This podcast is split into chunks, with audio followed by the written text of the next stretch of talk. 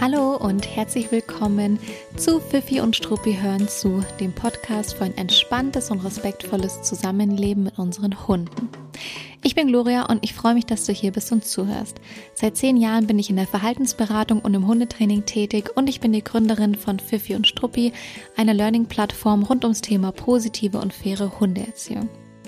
Es ist die erste Podcast-Folge im neuen Jahr und wir starten das Jahr natürlich mit ganz spannenden Inhalten. In der heutigen Folge berichte ich darüber, warum ich zurzeit so häufig mit meiner eigenen Hündin beim Tierarzt bin, welche Untersuchungen da gemacht werden und wie ich, naja, sagen wir mal auf medizinischer Ebene damit umgehe, dass da schon die ein oder andere Alterserscheinung bei Emma auftritt bzw. aufgetreten ist.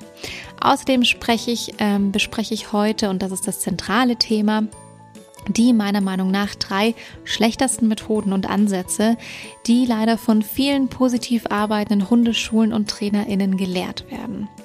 Und ich gebe euch einen kleinen Einblick behind the scenes, was dieses Jahr bei Fifi und Struppi ansteht und worauf du dich freuen kannst. Also ganz viel Spaß mit der Folge, hol dir noch einen Tee, Kaffee oder was auch immer, lehne dich bequem zurück und dann geht's direkt los.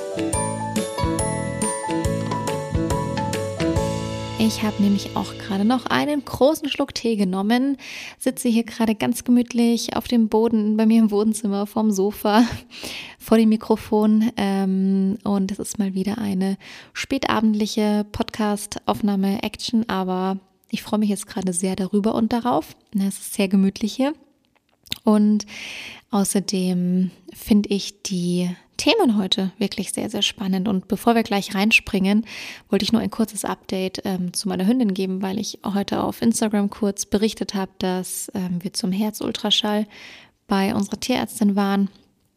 Und dann habe ich viele Nachrichten bekommen, beziehungsweise viele ähm, Bestätigungen bekommen, dass ich doch bitte darüber ein bisschen berichten soll, ähm, um was für Untersuchungen es da sich da handelt und was wir da machen. Und deswegen mache ich das mal ganz kurz und dann springen wir aber inhaltlich sofort äh, thematisch rein. Die Emma ist ja meine Hündin, äh, kleine Terrier-Mischlingshündin und die ist mittlerweile elf beziehungsweise elfeinhalb Jahre alt. ich höre zurzeit immer, äh, immer mal wieder so Scherze und Witze darüber, dass HundehalterInnen das Alter ihrer Hunde in Monaten formulieren, wie man es bei Babys und kleinen Kindern eben auch macht. Und da musste ich jetzt gerade irgendwie dran denken und schmunzeln. Also elfeinhalb Jahre. Ich rechne jetzt nicht nach, wie viele Monate die Emma alt ist. Ähm, das wäre jetzt, glaube ich, ein bisschen zu, zu absurd. So, elfeinhalb Jahre, ein ähm, stattliches Alter für einen Hund. Für so eine kleine Hündin ist es schon eigentlich noch ja, ein ganz ein normales Alter, trotzdem schön, natürlich schön, dass sie äh, mittlerweile elf Jahre alt geworden ist. Das ist nicht jedem Hund vergönnt, leider. Aber es ist jetzt noch kein Alter, wo man jetzt vom Stuhl fällt und sagt, oh mein Gott, Wahnsinn, wie konnte sie denn nur elf Jahre alt werden? Das ist es nicht.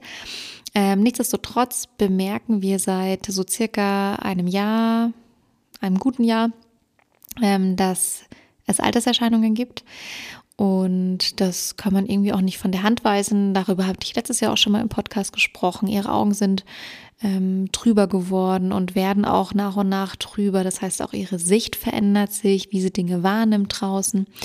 Ähm, und sie hat ein leichtes Herzgeräusch. Und dem wollte ich schon relativ lange mal auf die auf die Spur kommen, auf die Spur gehen, wie sagt man, das einfach mal überprüfen und das macht man halt im besten Fall mit einem Herzultraschall.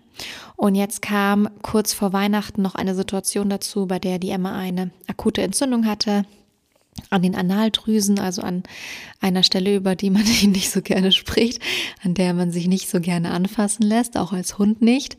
Und das Problematische daran ist aber, dass es sich nicht nur um eine Entzündung handelt, sondern auch um einen ähm, ja wund gewordenen, aufgeplatzten Tumor neben der Analdrüse.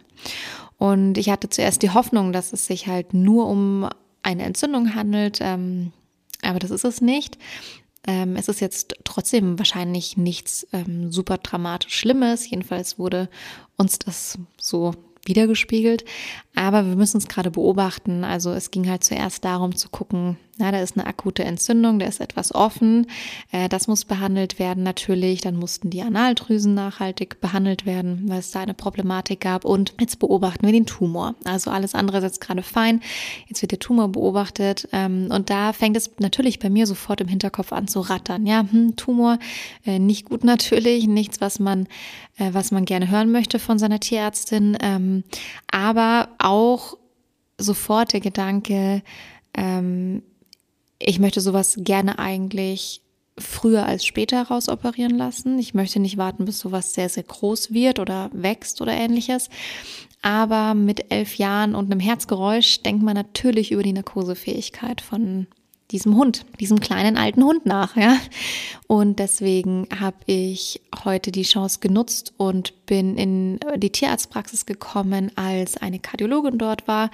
Ähm, die ist immer mal wieder dort und es bieten mehrere Tierarztpraxen, also ganz viele Tierarztpraxen an.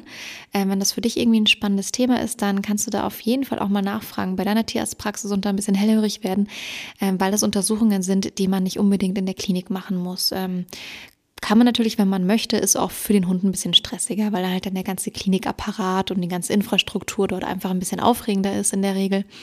Ähm, oftmals kommen eben Kardiologen, Kardiologinnen immer mal wieder in regelmäßigen Abständen auch in Tierarztpraxen und dann kann man sich dort mit auf die Liste setzen lassen, so wie wir es eben für heute gemacht haben. Das heißt, die Emma hatte heute einen Herzultraschall bekommen, um zu überprüfen, woher kommen die Herzgeräusche, wie stark sind die Herzgeräusche. Also die Herzgeräusche kommen in der Regel davon, dass die ähm, Herzklappen nicht mehr ganz schließen oder ein bisschen undicht sind und sich Blut zurückstaut. Und so ist es tatsächlich auch, das wurde bestätigt. Ähm, und die Frage war aber eben, ähm, wie schlimm ist es? Ist das Herz schon vergrößert? Das Herz fängt an, sowas auszugleichen sprechen. Das ist eine ganz klassische Alterserscheinung, vor allem von kleinen Hunden. Ähm, durfte ich heute nochmal von der Kardiologin lernen. Ähm, und in der Regel fängt das Herz, also gleicht das Herz das anfangs aus und dann wird das Herz irgendwann größer. Ja, es vergrößert sich und ab dem Punkt, ab dem da eben ein gewisser Befund vorliegt, unterstützt man das auch mit Medikamenten, um die Symptome hinauszuzögern. Ähm, genau, das heißt, wir haben uns heute angeschaut, ähm, woher kommt das Geräusch. Das hat sich aber bestätigt, dass es eben durch diese Alterserscheinung kommt und undichte Herzklappen. Wir haben uns angeguckt, wie stark ist der Befund, ist das Herz schon vergrößert. Bei der Emma ist das Herz nicht vergrößert. Ihr Herz ähm, sieht total gut aus, ähm, naja, bis auf diese ja, undichte Stelle. Und ähm, genau, auch alle Gefäße, die zum Herz führen und vom Herz weg führen, sehen total gut aus. Ähm, die Größenverhältnisse sind alle total fein. Das heißt, ihr Herz ja, gleicht es noch gut aus, ohne da jetzt schon sich zu vergrößern.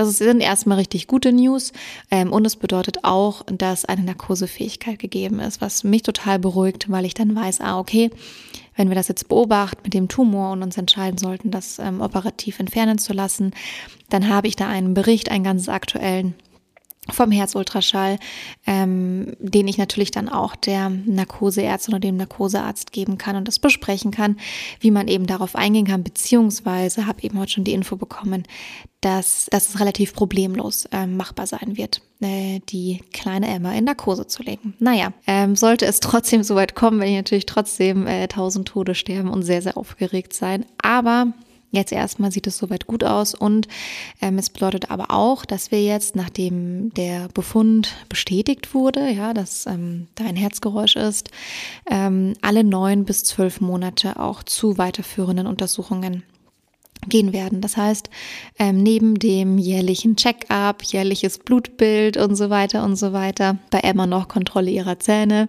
kommt jetzt eben auch noch alle neun Monate oder jetzt erstmal das nächste Mal in neun Monaten ein Herzultraschall dazu. Es kann sein, dass es danach irgendwann auch engmaschiger kontrolliert wird, um, um es eben zur äh, richtigen Zeit ähm, dann auch mit Medikamenten zu unterstützen. So ähm, darüber mal kurz berichtet, was bei uns gerade so abgeht, warum wir irgendwie ständig gefühlt in der Tierarztpraxis sind. Ähm, und jetzt schauen wir mal, wie es weitergeht. Vielen lieben Dank an alle, die da so ein bisschen mitgefiebert haben. Ähm, ich habe es nicht so häufig erzählt, nicht so laut erzählt, aber immer mal wieder ist es durchgeblitzt und da habe ich ähm, ganz viele Nachrichten bekommen mit gute Besserungswünsche und ähm, ja, so Aussagen, dass man hofft, dass nichts Schlimmes ist. Ähm, vielen lieben Dank an alle, die da mit der kleinen Emma mitfiebern. Aber so beginnen jetzt eben die Alterserscheinungen oder eben schon seit einem Jahr und das ist etwas, ähm, woran ich mich anfangs schon sehr gewöhnen musste und jetzt aber auch oft sehr bewusst mich damit beschäftige und darüber nachdenke und auch den Gedanken zulasse. Und ich bezeichne sie ja auch immer gerne als kleinen alten Hund ähm, und mache sie da vielleicht manchmal sogar auch ein bisschen älter, als sie eigentlich ist. Aber es hilft mir, ehrlich gesagt, damit umzugehen ähm, und auch mit dem Gedanken umzugehen, dass ja doch eine gewisse Vergänglichkeit in Bezug auf unsere Hunde herrscht, in Bezug auf uns alle, aber eben auch in Bezug auf unsere Hunde. Das kann einen sonst schon auch mitunter ganz schön umwerfen. Und naja, es ist halt, ähm, es ist halt leider endlich das Zusammenleben mit unseren Hunden. So, jetzt aber nicht, nicht zu viel, ähm, nicht zu viel schlechte Stimmung hier verbreiten im Podcast. Ich wollte einfach nur kurz ein kleines Update geben. Heute spreche ich, das ist jetzt irgendwie schwierig, da kann ich jetzt keine schöne Brücke, keine schöne Brücke schlagen zwischen Emmas Gesundheitsupdate und dem eigentlichen Inhalten der, der heutigen Folge. Deswegen müssen wir jetzt einfach einen harten Cut machen, okay? Also harter Cut. Ähm, ich spreche heute ganz wenig darüber, dass wir jetzt ja ins neue Jahr starten und dass ich euch äh, alles Gute fürs neue Jahr wünsche. Das tue ich natürlich, aber ähm, gefühlt ist es ja irgendwie schon, wir stecken schon irgendwie mitten in 2023 in meiner Wahrnehmung. Deswegen will ich mich da mit jetzt überhaupt nicht aufhalten, ähm, äh, noch irgendwie über, über einen Jahresrückblick oder ähnliches zu sprechen. Wir starten jetzt direkt erstmal los und später gibt es noch einen kleinen Ausblick auf, äh, auf das Jahr, aber einen Rückblick machen wir heute einfach nicht. Ja, den skippen wir. Ich spreche heute über drei Ansätze aus der Hundeerziehung, die ich wahnsinnig schlecht finde, über die ich immer wieder drüber stolpere und über die ich mich auch sehr ärgere, wenn die gelehrt werden. Und das sind jetzt gar nicht so diese Klassiker, die ähm, irgendwie Gewalt beinhalten oder offensichtliche Gewalt beinhalten, sondern es sind eigentlich Ansätze, ich glaube auch, dass es mich deshalb so ärgert, die in ähm, vor allem auch positiv arbeitenden Hundeschulen gelehrt werden und da oft ja irgendwie ein total gängiger Bestandteil sind. Und ähm, ich glaube auch, jetzt muss ich nachdenken, ein, zwei davon habe ich sicherlich auch in meinen Anfängen in der Hundeschule so, also beigebracht bekommen sowieso, aber ähm, selber auch noch gelehrt. Bin ich mir jetzt unsicher. Ich gehe darauf ein und denke nochmal drüber nach, wenn ich durch die drei Punkte durchgehe, dann, dann sage ich es dazu. Ähm, und ich habe in der ja, positiven Hundeschule gearbeitet damals, ähm, als ich angefangen habe. Das heißt, das sind ganz gängige Inhalte, die in positiv arbeitenden Hundeschulen gelehrt werden oder von positiv arbeitenden HundetrainerInnen. Und ich glaube, dass es mich deshalb so ärgert, weil es halt doch einfach wahnsinnige Unterschiede gibt, auch zwischen positiven Hundeschulen und äh, HundetrainerInnen, die sich als positiv arbeitend bezeichnen. Eine wahnsinnigen Unterschied, eine wahnsinnige Bandbreite. Und das sind so drei, vielleicht sind es auch Mythen, ja. Also ich glaube, die, die Leute wissen es ja auch nicht besser, deswegen lehren sie es ja auch. Ähm, aber die sind tatsächlich faktisch falsch auf lerntheoretischer Ebene. Es ist keine, keine Geschmackssache, ob man, ähm, ob man ja diese Ansätze nun so wählt oder nicht. Naja, aber wir springen jetzt rein. Ähm, gleich mit dem ersten. Und zwar geht es bei, äh, bei dem ersten Ansatz darum, dass ganz, ganz häufig gesagt wird, wenn dein Hund irgendwie ängstlich oder unsicher oder vielleicht sogar auch abwehrend auf fremde Menschen reagiert oder deinen Onkel, deine Tante, äh, deinen Freund, wem auch immer, dann ähm, gib dem halt mal einen Keks in die Hand. Ja, der soll mal, äh, der soll den Hund mal füttern, der soll sich da vielleicht auch mal klein machen, in die Hocke gehen, äh, die Hand ausstrecken, da einen Keks drauflegen und so ähm, und mal dem Hund zeigen, dass von ihm ja keine Gefahr ausgeht, an sich total positiv belegen damit. Ja, ähm, das heißt, der erste Ansatz: drück doch mal Menschen Futter in die Hand, äh, die dein Hund nicht so toll finden, damit dein Hund die besser findet. Das ist der erste Ansatz, den ich wahnsinnig schlecht finde. Und schlecht ist hier der falsche Begriff. Das ist ein Ansatz, der wahnsinnig gefährlich ist und total unterschätzt. Ich habe das schon an der einen oder anderen Stelle immer mal wieder durchblitzen lassen oder auch ähm, zum Beispiel unserem Besucherwebinar sehr ausführlich erklärt und gehe jetzt heute auch darauf ein, warum ich das so gefährlich und konfliktbehaftet finde. Ähm, Das nennt man Futterlocken. Ja, das ist die Methode, die dahinter steckt. Oder was heißt Methode? Ja, man nennt das Futterlocken, Hunde mit Futterlocken. Man gibt einem Menschen einen potenziellen Auslöser, also jemandem, einem Reiz, einem Menschen, den der Hund eben etwas komisch findet oder beängstigend, gruselig findet, etwas in die Hand, was der Hund gerne mag. Und die Idee ist, dass der Mensch damit positiv belegt wird für den Hund. Ja, dass der Hund den Menschen toller findet. Ach, immer wenn der Mensch kommt, kriege ich irgendwie einen coolen Keks von dem und so weiter und so weiter. Futterlocken. Und Futterlocken wird als das ungefährlichste der Welt angesehen. Außerdem äh, bedeutet das ja, also das geht ja, hat ja hier mit Keksen zu tun. Also hat man es hier ja auch mit äh, einer positiven Hundeschule und einem positiven Ansatz zu tun. Ähm, und dann wird das oft überhaupt nicht hinterfragt und es wird einfach gemacht. Naja, wir probieren es halt mal aus, so ungefähr. Oder es wird wirklich als Mittel der Wahl gesehen. Ähm, was man damit allerdings macht, ähm, sind, also es gibt ein paar Knackpunkte, aber ich will zwei Knackpunkte heute nennen, die erklären, warum ich diesen Ansatz so schlecht und auch wahnsinnig gefährlich finde. Der erste Knackpunkt ist folgender. Wenn ein Hund Angst vor einem Menschen hat, ja, wir bleiben jetzt einfach mal bei dem Beispiel, dass dein Hund Angst vor Tante Bertha hat, ja. Tante Bertha kommt zu Besuch, dein Hund findet sie wahnsinnig gruselig. Jetzt sagst du, Tante Bertha, geh mal in die Hocke, nimm da mal einen Keks in die Hand, dann lock mal den Hund zu dir, ja dann ist es oft, in der Regel, oft so, dass der Hund sich dann ein paar Schritte zu den Menschen hintraut. Ja, ah, da ist ja was sehr Spannendes auf der Hand, was oft noch eine sehr hochwertige Belohnung. Das heißt, viele Hunde überwinden sich dann und gehen näher an diesen Menschen ran, den sie gruselig finden, nehmen sich vielleicht sogar auch diesen Keks oder schnuppern an der Hand, versuchen dann den Keks ranzukommen. Man sieht oft körpersprachlich, dass es sehr vorsichtig ist, der Schwerpunkt weit hinten liegt, dass sie schnell doch irgendwie wegrennen könnten, wenn was wäre. So, und der erste Knackpunkt ist jetzt, wir locken den Hund näher an diesen Menschen ran, als er oftmals von sich aus gehen würde, weil da jetzt ja dieser tolle Keks auf der Hand ist. Und wenn der Hund jetzt also super, super nah an Tante Bertha rangeht, näher als er normalerweise von sich aus gehen würde, und jetzt kurz vor der Hand Tante Bertha einen blöden, unbewussten Schritt macht oder eine komische Bewegung, der Hund dann erschrickt, dann wird die Reaktion des Hundes heftiger ausfallen als in dem Abstand, den der Hund normalerweise zu dieser Person wählen würde. Das heißt, es kann total gut sein, Onkel, äh, Onkel Bertha, ja, who knows, Tante Bertha nimmt den Keks auf die Hand, lockt, lockt, lockt, Hund geht zögerlich, überwindet sich, geht nach vorne, ist kurz vor der Hand. Tante Bertha macht einen blöden Schritt, eine blöde Bewegung, der Hund erschrickt. Und jetzt passiert es leider sehr häufig, weil diese Leute schreiben mir in der Regel recht häufig, dass ähm, der Hund nicht den Keks nimmt, sondern entweder Tante Bertha völlig aufgeregt verbellt oder noch schlimmer in die Hand beißt. Ja, das heißt, der Hund geht zur Hand, wird dorthin gelockt, nimmt dann aber nicht den Keks, sondern er erschrickt und beißt zu in die Hand oder ja, erschrickt total, geht in ein totales Abwehrbellen und so weiter und so weiter. Ähm, es gibt auch Hunde, die erschrecken einfach und legen den Rückwärtsgang ein. Ja, Flight ist dann die Strategie, die sie wählen, ist für uns Menschen oft angenehmer, ist aber für den Hund nicht unbedingt die angenehmere Strategie.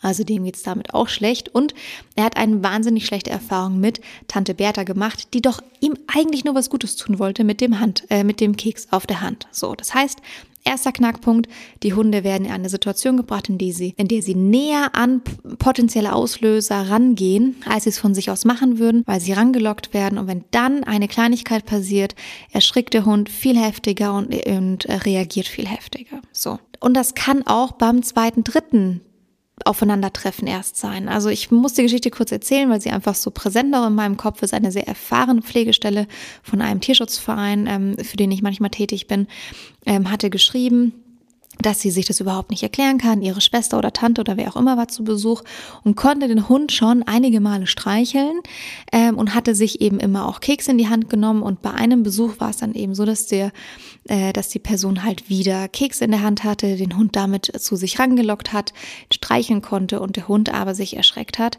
und zugebissen hat. So, also die Geschichte ist leider äh, erst vor kurzem so passiert und auch nicht das erste Mal. Wie gesagt, ich höre das sehr häufig, aber ähm, es klingt im ersten Moment ein bisschen ähm, Ich könnte mir vorstellen, dass der ein oder andere, der sich jetzt die Podcast-Folge anhört, sich denkt, ah, aha, okay, interessant, aber klingt vielleicht ein bisschen übertrieben absurd, ja, sehr vorsichtig, ja, kein, keinen fremden Menschen irgendwie Kekse geben.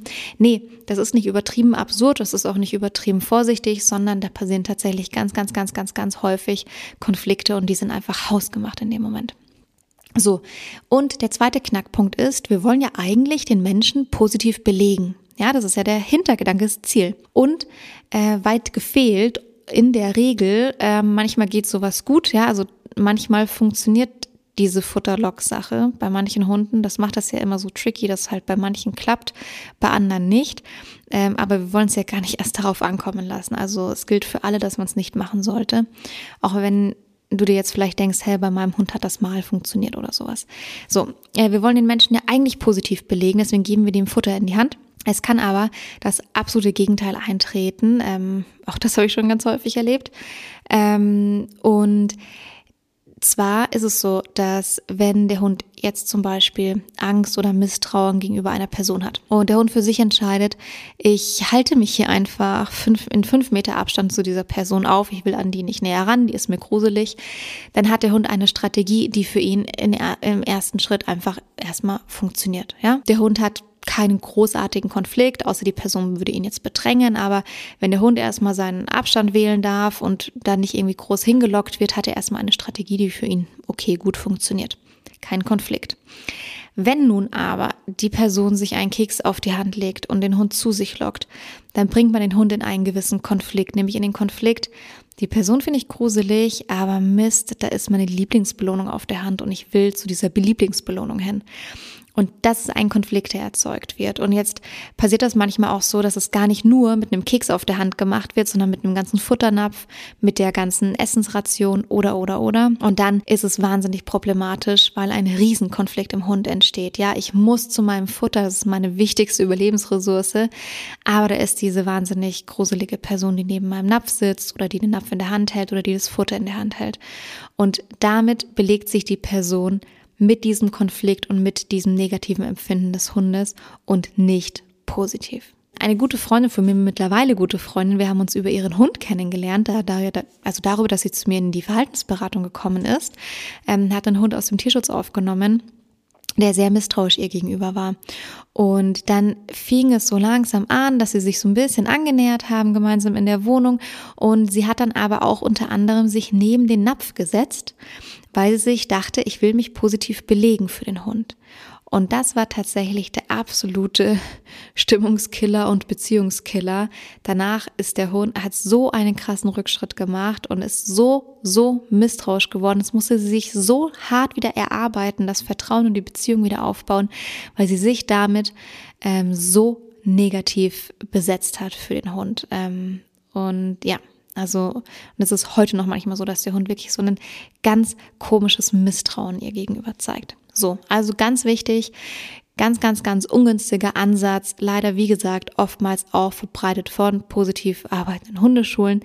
Nicht mit Futterlocken, nicht fremden Menschen, Menschen, vor denen dein Hund sich gruselt oder ängstigt, Futter in die Hand geben, nicht Kindern Kekse in die Hand geben oder, oder, oder, oder, oder, damit dein Hund sich da irgendwie dran gewöhnt. Dran gewöhnen ist schon das perfekte Stichwort und jetzt glück mir doch noch eine Brücke hier in der heutigen Podcast-Folge, nämlich zu dem zweiten Ansatz. Da geht es nämlich ums Gewöhnen, nämlich ums sich an Dinge gewöhnen und Situationen gewöhnen, die dein Hund auch nicht mag, kennt, in denen er sich unwohl fühlt, in denen er nicht, zure nicht zurechtkommt. Es wird nämlich ganz, ganz häufig auch von positiven Hundeschulen gelehrt und gesagt, ach, wenn er das noch nicht gut kann oder wenn er da noch sehr aufgeregt ist oder aufgedreht ist oder ängstlich ist oder gestresst ist, da gewöhnt er sich schon dran, macht es einfach öfter, nimm ihn da öfter mit, dann gewöhnt er sich da schon dran. Manchmal wird auch gerne die Formulierung gewählt, da muss er sich dran gewöhnen, ja, weil wir Menschen das so entschieden haben. Deswegen muss er sich da jetzt dran gewöhnen. Also Gewöhnung. Der, der, der, Hund, der Hund muss sich oder soll sich an etwas gewöhnen, indem er immer wieder in diese Situation gebracht wird. So. Ganz, ganz, ganz problematisch Warum? Ähm, nicht, weil ich so ein Pessimist, heute bin ich so ein Pessimist, gell? So ein richtiger Pessimist, so eine richtige Pessimismusfolge heute. Hm, ich hoffe, ich kann das wieder gut machen. Vielleicht mit der nächsten Folge. Ich behalte es mal im Hinterkopf. Also, darum ist diese, dieser Ansatz problematisch. Gewöhnung ist eine, eine Methode aus der Lerntheorie, ja? eine mögliche Art und Weise, wie Hunde lernen können. Und Gewöhnung tritt laut Lerntheorien, nur dann ein oder kann nur dann eintreten, wenn der Hund sich in diesen Situationen, in die er sich gewöhnen soll, an die er sich gewöhnen soll oder in denen er sich an etwas gewöhnen soll, ähm, er grundsätzlich in einer guten, angenehmen, emotionalen Haltung sich befindet. Ähm, Gewöhnung kann nicht eintreten, wenn der Hund sich in einer unangenehmen, negativen, emotionalen äh, Haltung befindet. Das heißt, wenn du zum Beispiel deinen Hund ans Alleinebleiben gewöhnen möchtest und du möchtest das irgendwie mit kurzen Intervallen machen, ah, irgendwie das mag er nicht so gerne alleine bleiben, da wird er irgendwie unruhig, fiebt oder jault oder scharrt oder wird nervös, läuft im Zimmer auf und ab, was auch immer. Es gibt ja ganz viele verschiedene Ausprägungen und Symptome von Trennungsstress. Ähm, und da wird eben ganz häufig gesagt, ja, erstmal kurze Intervalle, ja, nur mal ein paar Sekunden oder mal eine Minute oder sowas, zwei Minuten, wie auch immer. Und äh, dann wird immer gesagt, der soll sich dran gewöhnen. So. Und hier ist eben ein totales Klassikerbeispiel, ganz großer Knackpunkt. Gewöhnung tritt auch beim Alleinbleiben-Training nur dann ein, wenn der Hund sich während des Trainings, während der Übung in einer grundsätzlich angenehmen emotionalen Haltung befindet. Das sind dann in der Regel Hunde, die eben nicht so ein großes Thema mit Trennungsstress haben. Die gucken zwar vielleicht erstmal ein bisschen äh, un unglücklich oder ein bisschen doof aus der Wäsche, so nach dem Motto, hä, warum geht mein Mensch und ich kann nicht hinterher? Aber sie befinden sich nicht in einer äh, negativen emotionalen Grundstimmung. Ja, also sie empfinden keinen Stress, keine Angst, keine Panik, diese Dinge, sondern vielleicht, keine Ahnung, Neugierde, Verwunderung, ich weiß es nicht, ja. Ähm, Langeweile, naja gut, Langeweile ist natürlich auch eine unangenehme Emotion. Naja, du weißt, glaube ich, was ich meine. Wenn er sich einfach denkt, ich würde jetzt gerne hinterher tabern, aber was, da wird jetzt die Tür zugemacht, hm, ich warte mal ab, was jetzt passiert, könnte es sein, dass er sich noch in einer positiven emotionalen Grundhaltung befindet und man da tatsächlich mit dieser, mit dieser Art des Trainings weiterkommen würde. Ähm, dann kann man aber davon ausgehen, dass der Hund eben kein ausgesprochenes Trennungsproblem hat ähm, oder der eben auch ja, vielleicht mit Trennungsstress gar nicht so ein Thema bekommen hätte oder bekommt. Wenn der Hund sich aber bereits in einer negativen emotionalen Grundstimmung befindet, ängstlich ist, unruhig ist, gestresst ist und, und, und, und, und, und, dann tritt keine Gewöhnung ein, sondern es tritt das Gegenteil ein. Das ist natürlich wahnsinnig unangenehm und ungünstig. Das möchte man absolut vermeiden. Deswegen macht es in, also aus meiner Sicht nie Sinn, einem Hund nur rein über Gewöhnung das Alleinebleiben beizubringen ähm, weil natürlich die Kehrseite der Medaille wäre, wenn es aber nicht funktioniert, dann wird es aber richtig schlecht und dann ähm, ja, wird dein Training richtig, richtig aufwendig. Das wird nicht nur in Bezug aufs Alleinebleiben gesagt. Es wird ganz häufig gesagt, da muss er sich dran gewöhnen, da wird er sich dran gewöhnen, macht es nur öfter und so weiter. Das kann man auf verschiedenste Situationen übertragen. Keine Ahnung, mit im Büro sein oder in der Box eingesperrt sein oder sowas oder vielleicht auch irgendwo angeleint sein. Was wollte ich, ich hatte gerade eine Situation noch im Kopf, die ich noch ergänzen wollte. Allein bleiben. Im Auto, genau. Im Auto fahren, da gewöhnt er sich schon dran oder muss sich dran gewöhnen. Nee, also gilt für alle Situationen, über alle Situationen hinweg. Gewöhnung kann nur dann eintreten, wenn dein Hund sich in der Situation in einer grundsätzlich angenehmen emotionalen Haltung, Grundstimmung befunden hat. Wenn da schon Stress ist, wenn da schon Angst ist, wenn da schon Unruhe ist, dann wird's problematisch mit dem Gewöhnen. Genau.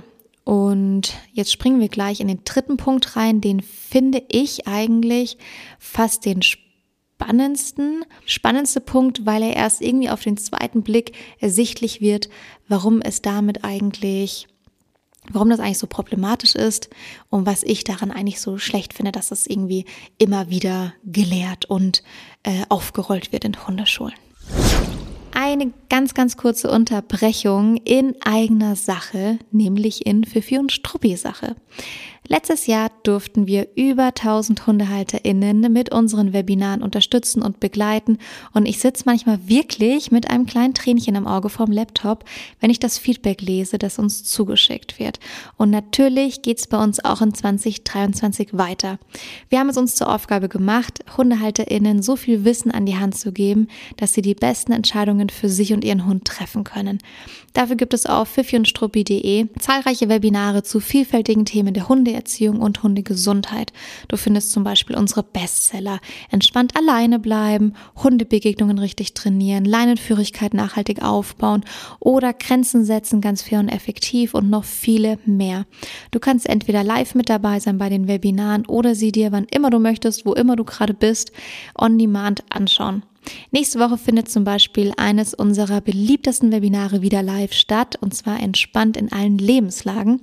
In dem Webinar lernst du, wie du deinen Hund entspannen kannst und ihn auch in aufregenden oder stressigen Situationen unterstützen kannst. Und wir geben dir einen Überblick in dem Webinar über die gängigen Entspannungstechniken und ich verlinke es dir in den Show Notes. Und die Woche drauf zum Beispiel, auch noch im Januar, wird ein weiteres Live-Webinar stattfinden mit dem sehr bezeichnenden und deskriptiven Titel Dein höflicher Hund was sich da dahinter versteckt, kannst du auch gerne mal auf unserer Website nachlesen und ich freue mich, den ein oder anderen in den Webinaren zu sehen. So, der dritte Punkt, ähm, auf den man nicht immer sofort auf den ersten Blick kommt, ist die Aussage, die wahnsinnig beliebt ist. Und zwar, wie es so eine Art Leitspruch, so eine Art Regelhaftigkeit.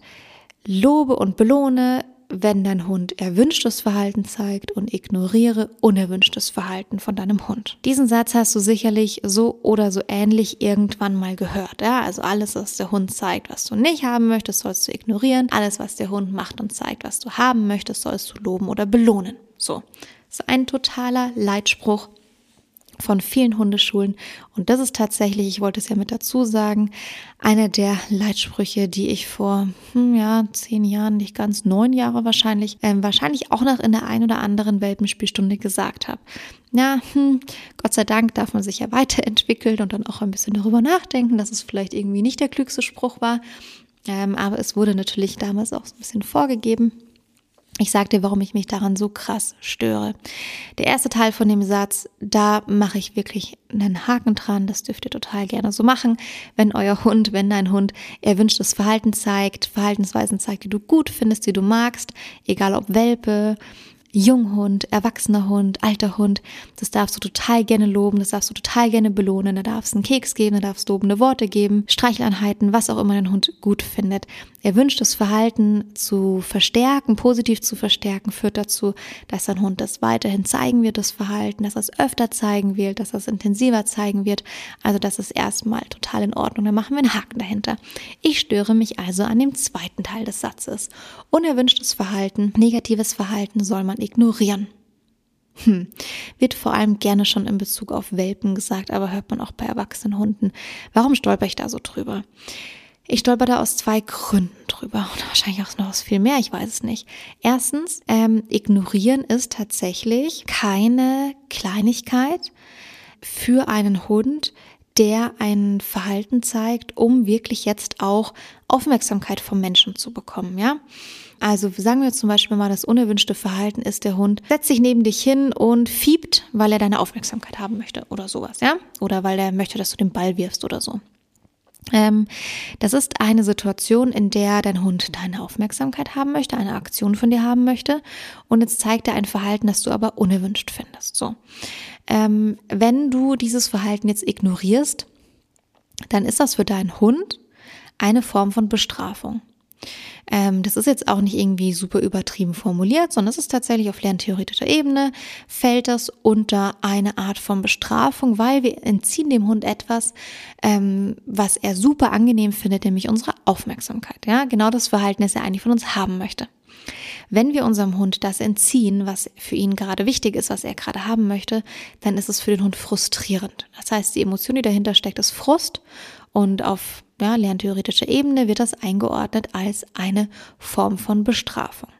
Es gibt schlimmere Bestrafungen, das ist wahrscheinlich so, aber es ist trotzdem eine Form von Bestrafung. Es funktioniert darüber, dass wir den Hund frustrieren.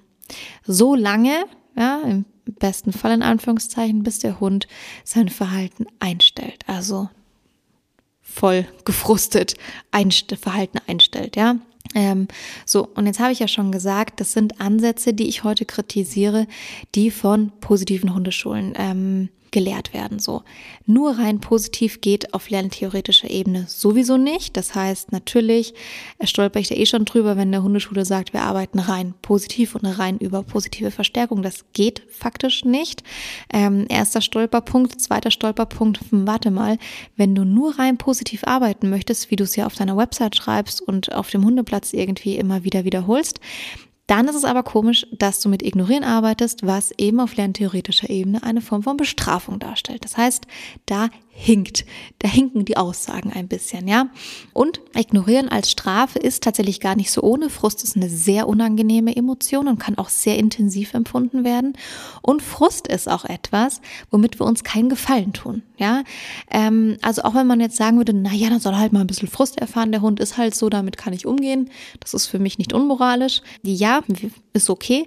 Aber ähm, Frust ist eine Emotion, die etwas mit einem Hund macht, auch nachhaltig macht.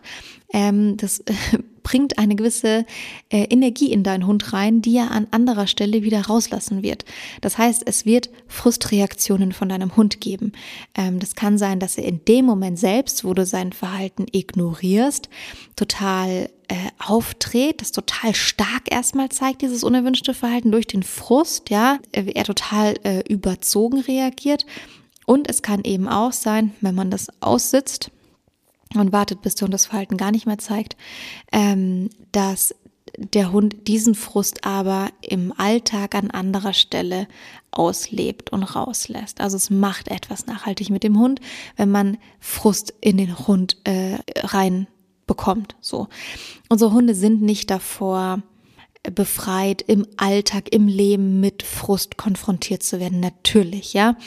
Das ganze Leben besteht auch in gewisser Art und Weise daraus zu lernen und zu akzeptieren, dass man über diesen Gartenzaun nicht drüber kommt, ähm, die Leine nicht länger ist, als sie halt lang ist, ähm, der Hund nicht mit mir spielen will, obwohl ich gerne mit ihm spielen wollte, ähm, ich nicht den Ball bekomme oder das Leckerli oder oder oder. Also das ganze Leben behält frustrierende Elemente äh, bereit. Und das ist auch okay so. Wir müssen aber unseren Hunden beibringen, mit diesem Frust umzugehen und wir müssen den Frust auch auf gewisse Art und Weise auffangen. Vor allem bei Hunden, die nicht gut mit Frust umgehen können, die es noch lernen dürfen. Wenn wir jetzt also sogar noch in unserer eigenen Erziehung, neben dem Alltag, wo es eh schon Bestandteil ist, noch in unserer Erziehung mit Ignorieren als Methode arbeiten, dann haben wir so eine hohe Frustkomponente im Alltag, im Zusammenleben mit dem Hund, dass unser Hund das an anderer Stelle im Alltag uns widerspiegeln wird. Und das möchte man nicht, das möchtest auch du nicht. Das ist sehr, sehr unangenehm, wenn man mit ähm, so gefrusteten Hunden zu tun hat. Ja, nicht, nicht, das ist nicht die angenehmste Emotion. Das also zum einen, das ist kein, äh, keine super nette Art, den Hund zu ignorieren, wenn er die Aufmerksamkeit von einem haben möchte. Man löst sowas anders. Ja? Also man geht ja nicht die ganze Zeit darauf ein und macht, was der Hund möchte, um ihn ja nicht zu frustrieren, aber man löst diese Dinge anders und ignoriert nicht einfach das Verhalten von dem Hund. Das ist die eine Seite. Jetzt gibt es ja aber noch ganz, ganz, ganz, ganz, ganz, ganz, ganz viele unerwünschte Verhaltensweisen, die dein Hund zeigen kann, bei denen er überhaupt nicht die Motivation hat, dass dass er an deine Aufmerksamkeit kommt, sondern an den er vielleicht, keine Ahnung, einen Fahrradfahrer jagt, äh, einen anderen Hund anpöbelt, äh, einen Mauseloch ausgräbt, äh, ins Wasser springt, keine Ahnung, deine Schuhe zerkaut. Und das sollst du alles ignorieren? Ja? Also, wenn du diesen Leitspruch ernst nimmst, das sollst du alles ignorieren? Du sollst ignorieren, dass dein Hund Dinge zerstört, äh, blöd mit anderen Lebewesen umgeht, Fahrradfahrer erschreckt. Also, hä? Ist das wirklich, ist das wirklich, was eine Hundeschule sagen sollte? Ach, äh, dein Hund rennt bellendem Fahrradfahrer hinterher. Ja, uh, unerwünschtes Verhalten, ignoriere das bitte. Nee, das ist natürlich totaler Quatsch. Ähm, unerwünschtes Verhalten etabliert sich, umso öfter unser Hund das zeigen kann. Das heißt, umso öfter der andere Hunde, äh, keine Ahnung, äh, ich nenne jetzt mal anpöbelt, ja, ist total äh, un unwissenschaftliche Aussage, ist ja völlig egal, ja. Ähm, man kann sich was drunter vorstellen. Äh, also umso öfter dein Hund einen anderen Hund anpöbelt oder einem Fahrradfahrer hinterher springt oder an der Leine zieht oder oder oder, umso öfter und intensiver wird er dieses Verhalten zeigen, weil es sich etabliert, weil es sich festsetzt. Das ist wissenschaftlich nachgewiesen. Deswegen wollen wir nicht, dass Hunde sich darin üben, für uns unerwünschtes Verhalten zu zeigen. Deswegen sollten wir natürlich auf unerwünschtes Verhalten eingehen. Wir unterbrechen das so freundlich wie möglich und wir zeigen dem Hund, was wir eigentlich von Alternative von ihm haben wollen. Und dann bauen wir noch einen ordentlichen Trainingsplan auf, denn nicht immer sollte man nur reaktiv agieren und darauf warten, bis der Hund etwas macht, was er nicht machen soll, um ihn dann zu unterbrechen, sondern mein Training beginnt woanders, findet woanders statt. Aber nichtsdestotrotz ähm, ist der absolut falsche Weg, unerwünschtes Verhalten einfach zu ignorieren. Das heißt, in die eine wie in die andere Ausprägung finde ich es einen total falschen Satz. Und das ist jetzt, glaube ich, wahrscheinlich der dritte Punkt, warum ich das, ähm, warum mich dieser Satz so nervt. Das ist auch der ja, der Ansatz der heutigen drei, die ich gewählt habe, den ich wirklich am am unangenehmsten finde, ähm, weil er oft verknüpft wird mit positiven Hundeschulen und mit positiv arbeitenden HundetrainerInnen. Und dann wird eben oft gesagt, ähm, oder dann wird oft das das färbt sich oft auf das ganze Image, ja, von der ganzen Branche, von der ganzen Bubble färbt sich das oft so ab, weil dann gesagt wird, ja, das sind auch genau diese Scherze, die immer gemacht werden. Ah, lustig, äh, mein Hund hat sich in meinem Bein verbissen, ich ignoriere das unerwünschte Verhalten und streue Kekse um mich herum oder so ein Scheiß. Das wird immer aufgegriffen und ins Lächerliche gezogen, genau weil es eben halt leider solche Leitsätze, Leitsprüche gibt, die halt wirklich irgendwie gelehrt und weitergetragen werden. Hilft ehrlich gesagt der ganzen Bubble nicht ist total inhaltlich äh, wirklich auf, also total falsch inhaltlich, kann es gar nicht anders sagen. Ähm, hilft dem, hilft dem Image der Bubble nicht und hilft auch sonst irgendwie niemandem. So. Also, das sind die drei Dinge, bei denen ihr bitte hellhörig werden solltet und die einmal bitte hinterfragen dürft. Also, mh, fremden Menschen Kekse in die Hand drücken, um den Hund zu locken oder sich positiv zu belegen. Situation, die ein Hund ungünstig findet, zu sagen, geh da ruhig rein, der muss sich daran gewöhnen oder eben erwünschtes Verhalten, ähm, erwünschtes Verhalten loben, das darfst du machen, aber unerwünschtes Verhalten ignorieren, das bitte auf keinen Fall. Das sind die drei Ansätze, über die ich heute ein bisschen sprechen wollte und die, über die ich heute ein bisschen aufklären wollte. Wenn du noch Lust hast zu hören, was in 2023 bei uns bei Fifi und Struppi so ansteht, dann gebe ich dir einen kleinen Ausblick, aber ich halte mich kurz. Du weißt ja, dass Fifi und Struppi für eine bedürfnisorientierte und gewaltfreie Hundeerziehung steht, aber eigentlich noch für viel, viel mehr, nämlich für das Thema Weiterbildung. Denn im Grunde haben wir es uns auf die Fahne geschrieben, ähm, dir als Hundehalter, Hundehalterin so viel Wissen an die Hand zu geben, dass du die Ansätze und Methoden der Hundeerziehung besser verstehen kannst, Zusammenhänge erkennen kannst und damit im Endeffekt auch die besten Entscheidungen für dich und deinen Hund treffen kannst. Denn im Grunde kann man das natürlich nur, wenn man die Ansätze in Gänze versteht und auch zu wissen, okay, was möchte ich im Zusammenleben mit meinem Hund haben und was möchte ich vielleicht nicht gerne machen. Und man weiß ja, hm, es gibt ein Thema oder man wirft ein Thema auf in Sachen Hundeerziehung und äh, es ploppen hundert verschiedene Ansätze und Antworten auf. Ja? Und ähm, für jeden, der natürlich die Zusammenhänge versteht, weiß, wie Dinge wirken und funktionieren, ist das überhaupt kein Problem mehr, ähm, weil man damit die Dinge viel besser selber einschätzen kann und auch zu einer Art der Hundeerziehung findet, mit der man sich einfach wohlfühlt. Ähm, das ist im Grunde das erklärte Ziel, denn natürlich darf Hundeerziehung Spaß machen, darf sich gut anfühlen ähm, und dabei auch noch nachhaltig funktionieren. Also, das sind natürlich schon mal große Ziele und große Ansätze. Ähm, das ist auf jeden Fall das, worauf wir hinarbeiten wollen. Und damit wir das natürlich zukünftig auch machen können, wird es weiterhin monatlich Live-Webinare geben zu unterschiedlichsten Themen. Da kannst du auch immer total gerne direkt in den Austausch mit der Referentin treten. Da gibt es offene Fragerunden. Es wird immer sehr interaktiv gestaltet. Ähm, aber du weißt ja wahrscheinlich bereits schon, wenn du mal nicht live mit dabei sein kannst, keine Zeit hast an dem Termin, dann ist es nicht wirklich tragisch, weil du bekommst nach dem Live-Termin Zugang zur Webinaraufzeichnung, ähm, kannst so oft wie möglich darauf zugreifen, immer wieder reinschauen, hast Zugang in deinem Kundenkonto zu den Webinaren, musst dir nichts irgendwie runterladen oder ähnliches, kannst immer wieder reinklicken. Lernen findet natürlich auf verschiedenen Ebenen statt und wir haben jetzt ja schon seit ein, zwei Jahren, seitdem es Fifi und Struppi gibt, immer mit Webinaren gearbeitet, weil wir das Format so gerne mögen. Und jetzt ähm, waren wir schon im letzten Jahr ganz fleißig und haben zu einigen Webinaren begleitende Workbooks erstellt und arbeiten auch im Hintergrund gerade schon an weiteren Workbooks. Das heißt, zukünftig wirst du bei den meisten Webinaren, steht aber immer auch in der Webinarbeschreibung, wirst du bei den meisten Webinaren begleitende Workbooks mit dazu bekommen, digitale Workbooks, die du dir einfach runterladen kannst. Ähm, am Tablet mitbearbeiten kannst, dir anschauen kannst oder auch am Computer, wo du möchtest. Ähm, oder du kannst sie dir auch ausdrucken und dann natürlich auch deine Notizen reinschreiben, die Dinge notieren, markieren und die Workbooks sind immer so aufgebaut, dass so die wichtigsten Inhalte der Webinare dort auch nochmal verschriftlicht sind und dann aber so dargestellt werden, dass du da äh, Platz für deine Notizen hast. Da sind Aufgaben äh, für dich drin, Anregungen und das ist so gestaltet, dass du es eben nutzen kannst, um die Inhalte des Webinars mit deinem Hund umzusetzen. Also wirklich ein begleitendes Workbook, wie der Name natürlich auch schon sagt. Genau.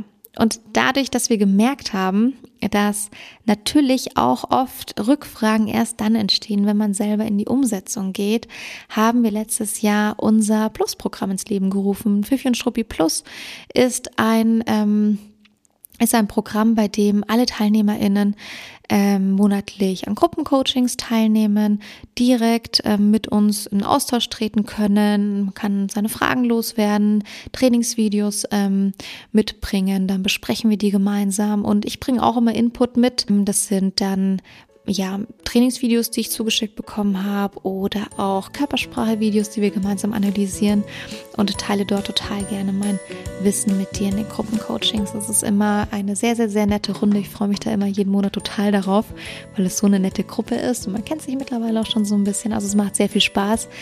Guck da auf jeden Fall mal, ob das für dich auch was Passendes wäre. So, das ist der kleine Ausblick auf 2023 gewesen. Ähm, wenn du Infos bekommen möchtest über das Live-Programm, dann melde dich gerne zu unserem Newsletter an. Den verschicken wir einmal im Monat. Ähm, kannst du einfach direkt auf der Startseite machen. Ich verlinke es dir in den Show Notes. Und jetzt bleibt mir eigentlich gar nicht mehr so viel zu sagen. Ähm, ich wünsche dir eine gute Zeit. Ähm, in zwei Wochen kommt eine Folge online in der ich mit ähm, unserer Mitarbeiterin Samaria über das Thema unterschiedliche Bedürfnisse von unterschiedlichen Hunden spreche und zwar bezogen auf einen Mehrhundehaushalt. Also wie geht man mit unterschiedlichen Bedürfnissen von Hunden um, die im selben Haushalt leben. Genau, das als kleiner Ausblick. Und ich freue mich wie immer über Feedback zur Folge total gerne, entweder äh, unter dem Post ähm, auf unserem Instagram-Account at Fifi und Struppi oder per Mail an hello at fifi und. Ähm, genau, gute Zeit dir und bis zur nächsten Folge.